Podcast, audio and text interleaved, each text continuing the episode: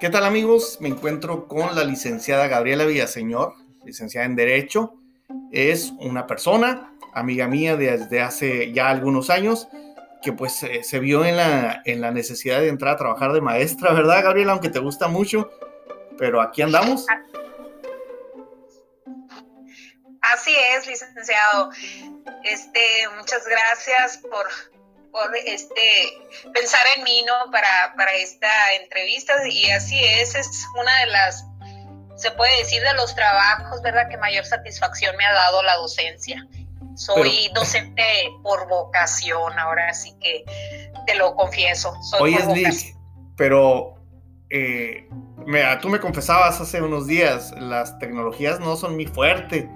¿Cómo te ha afectado a ti es, es ahorita los juzgados cerrados, la litigada está muy pobre, eh, te gusta a ti la docencia, entras a trabajar como docente, pero entras en esta etapa en la que solamente se puede trabajar en línea y pues ni hay equipo, ni hay eh, conocimientos suficientes así como para librarla. ¿Cómo te ha afectado a ti, Gabriela, que es, eres parte de lo que es la mayor parte de la población en México? Que no tiene una buena computadora, una computadora excelente, ¿no? Acá, o, y no tiene 100% conocimiento acerca de, de, las tecnologías. ¿Cómo te has adaptado, Gabriela?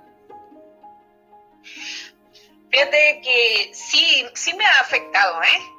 Y adaptarme me ha costado bastante trabajo porque, como bien dices, muchas veces uno está acostumbrado a la tecnología, pero a ciertas aplicaciones, ¿no? Las típicas que, que el Face, que, no sé, el WhatsApp, y pues ese tipo de aplicaciones, pero ya trabajar con la tecnología ya es otra cosa. ¿Por qué? Porque pues yo acostumbrada, ¿no? A, a, mi computadora, con los programas básicos, hacerlo todo de alguna manera presencial, pues entonces adaptarme me costó tiempo, me costó dinero también, ¿por qué? Porque te tienes que ayudar con otro tipo de herramientas, pues por ejemplo bajar aplicaciones, al equipo este de alguna manera actualizarlo. El tiempo, ¿por qué? ¿Por qué tiempo? Bueno, porque empecé yo desde cero. La mayoría de mis compañeros pues ya tenían el conocimiento, ya estaban acostumbrados a manejar la tecnología. Eh, la mayoría de mis compañeros pues más jóvenes, mucho más jóvenes que yo. Entonces los jóvenes, tú sabes, licenciado, que están acostumbrados a moverle los aparatos al derecho y al revés.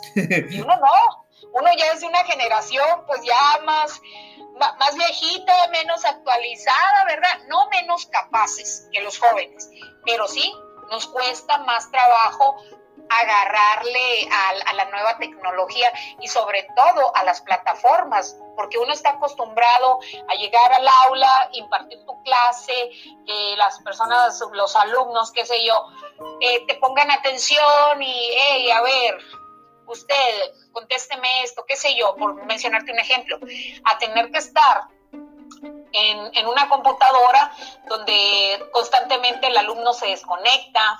Hey, muchachos, a ver, prendan todas sus cámaras, quiero ver quiénes están.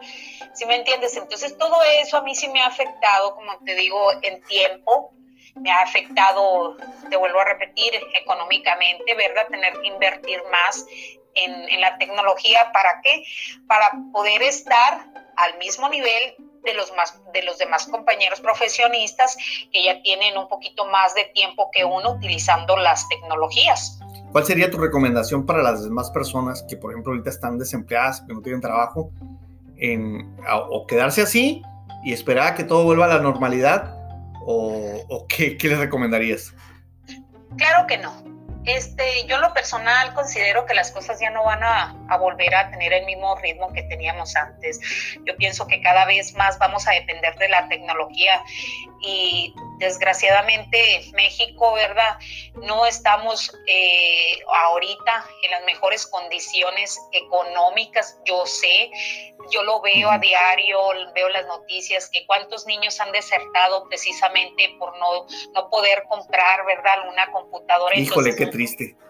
Qué feo, ¿verdad? Entonces nosotros no, no, nos podemos quedar atrás, tenemos que ver la manera de ir avanzando, así como va avanzando la tecnología y buscando los medios para poder actualizarnos, porque ya de por sí es difícil la situación para las personas que ya pasamos de los 35 años, ¿verdad? Que si bien es cierto, actualmente ya después de los 35 ya te consideran viejo. Entonces imagínate, viejo, que te consideran y aparte no le sabes a la tecnología, pues se reduce más la oportunidad laboral, eso es obvio. Entonces tenemos que ir a la vanguardia, tenemos que ir actualizándonos, ¿para qué? para poder ser productivos y ser competitivos, porque estamos en un país donde tienes que ser competitivo, tienes que estar actualizado, pues para tener más oportunidades laborales. Entonces, mucho más tiempo de trabajo, Gabriela. Eh, claro igual y el sueldo, o sea, antes lo que ganabas en una hora, ahora necesitas invertirle cuántas horas. Mira, ya no, nada más para darte una idea. Eh, cuando mis clases eh, las daba presencial, te puedo decir que le invertía promedio a una clase alrededor de, de unas cuatro horas más o menos, cuatro o cinco, si tenía que buscar, eh, por ejemplo, en diferentes libros, inclusive utilizando internet, ¿verdad? Para buscar diferentes fuentes de trabajo eh, perdón, de información aparte de, lo, de los libros, de lo físico. Y ahora te puedo decir que no le invierto nada más horas, inclusive puedo durar días para realizar un, trabajo de calidad, porque yo te puedo decir, ah, bueno, una, una, clase yo te la elaboro en dos horas o en tres horas, pero sí, ¿qué calidad va a tener esa clase? yo tengo que leer varias leyes, por ejemplo, ahorita que estoy dando clases en la universidad, eh, yo utilizo varias leyes para extractar toda esa información y darle alrededor la clase de, de 30, 40 minutos. O sea, eh, un tiempo inmenso de trabajo para una sola hora de remuneración.